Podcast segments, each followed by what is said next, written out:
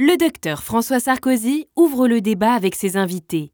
Et si la qualité des soins était en danger?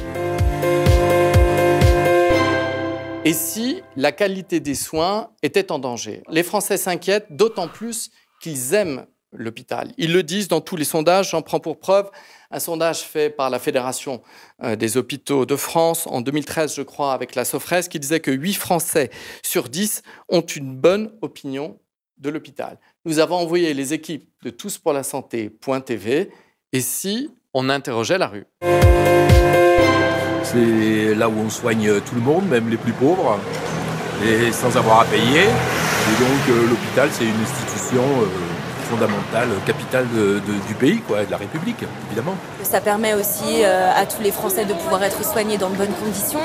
le personnel de santé est souvent là pour nous aider, pour nous conseiller, et c'est très important quand même des ratés. Après, si on compare à d'autres pays, j'ai l'impression qu'on s'en sort pas trop mal non plus. On a le meilleur hôpital du monde, même si l'hôtellerie n'est pas toujours à la hauteur. Les soins médicaux, des soins gratuits d'ailleurs, euh, c'est unique au monde ça.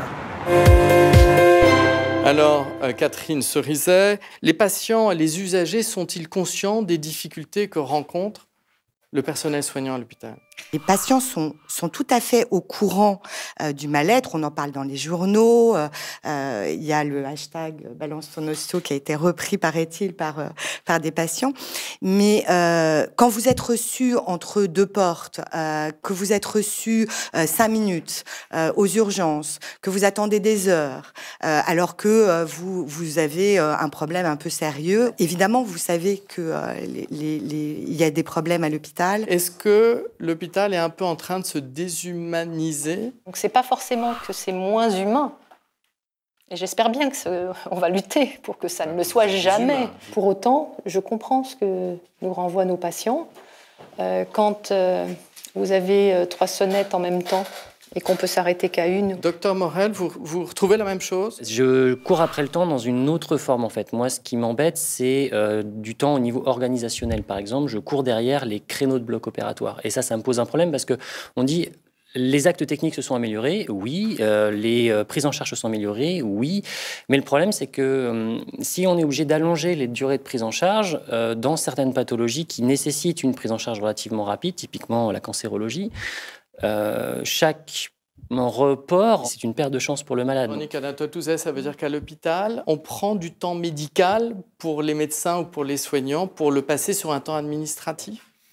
Je ne crois pas qu'on puisse euh, dire ça, même si, bien évidemment, il y a des charges administratives à tous les niveaux et l'informatique, à titre d'exemple, le temps passé pour le codage des actes ou le temps passé aussi euh, dans le remplissage du dossier patient, qui est aussi une exigence en termes de qualité, qu'on ait une qualité du dossier patient avec une traçabilité de tous les actes qui ont été réalisés, de toutes les prises en charge qui ont été réalisées euh, pour un patient, font partie aussi de la qualité des soins. Je pense qu'il y a une vraie qualité des soins aujourd'hui en France. Y a-t-il un risque que petit à petit, on réduise le patient à sa seule pathologie Je pense pas. Je pense qu'à l'hôpital public, la dimension humaine, elle est très présente. ces discours un peu caricaturaux sur euh, on a euh, on a totalement euh, modifié la prise en charge des patients à l'hôpital, on a fait un hôpital entreprise, on a désincarné la prise en charge. Tout ça, c'est des chiffons rouges. Enfin, je veux dire, au quotidien, ça se passe pas comme ça, ça se passera jamais comme ça.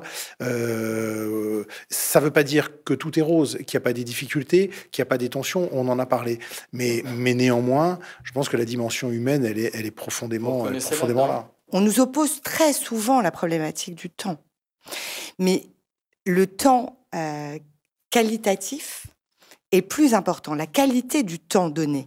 Les, les, patients ont besoin de qualité, pas forcément de quantité de temps.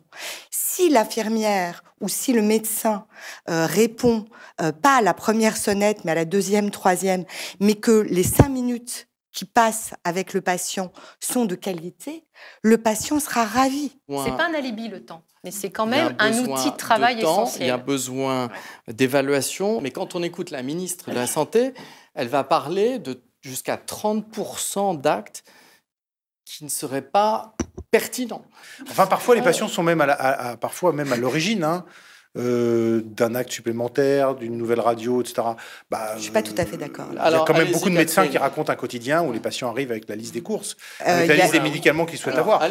Je- alors- caricature alors- un peu, mais enfin, c'est une pro- ça n'existait pas il y a 20 ans. Il y a aussi euh, des hôpitaux qui donnent pas la radio des poumons qui a été faite et, et le patient revient euh, cinq jours plus tard et on lui refait euh, une radio. Non, mais à ce moment-là, est-ce que la solution, ce serait pas d'arrêter de- d'être un peu cohérent et de se dire, bon, voilà, à un moment ou à un autre, tous les hôpitaux, ils peuvent communiquer entre eux, tous les examens d'imagerie, ils peuvent communiquer entre eux. Maintenant, on arrête, on fait un truc à peu près global, tout le monde peut changer les imageries de partout, on discute avec tout le monde, les dossiers, il est médical, il est, il est généralisé, on se met un petit peu d'accord. Et euh, le problème, c'est que chacun fait sa petite sauce dans son coin avec son système à Mais Est-ce que lui. c'est et, pas, euh, est-ce que c'est voilà, pas un problème de moment, euh, confiance? Lamine Garbi, euh, ça c'est un vieux souvenir que j'ai de l'hôpital, mais quand on avait parfois des examens qui étaient faits dans une clinique, on les refaisait systématiquement, ou la clinique refait les examens faits en ville. Est-ce que ça, c'est pas un problème? C'était peut-être l'an- l'ancien temps, parce qu'aujourd'hui, il y a très longtemps, il y je a vous remercie. plus, il y a plus. C'est sympa. Mais Non, j'y- étais, il y a 25 ans aussi à l'hôpital quand j'étais externe en pharmacie et j'ai- j'ai quelques souvenirs évidemment. Mais je, je pense que la pertinence de, de donner des chiffres comme ça abrupts, ça rend service à personne. Ça rend service à personne. Je pense qu'il faut avec les médecins, parce que c'est pas aux administratifs de dire vous avez 15%, 20%, 30% d'actes inutiles, c'est avec les médecins de regarder au cas par cas, c'est ce qu'on essaie de faire, de se dire voilà, est-ce que cet examen était, euh, était pertinent? Merci beaucoup, c'est très clair. Et un consensus et des jolies idées que vous avez mis sur la table. À chaque fois, tous pour la santé.tv, on a de jolies idées de convergence.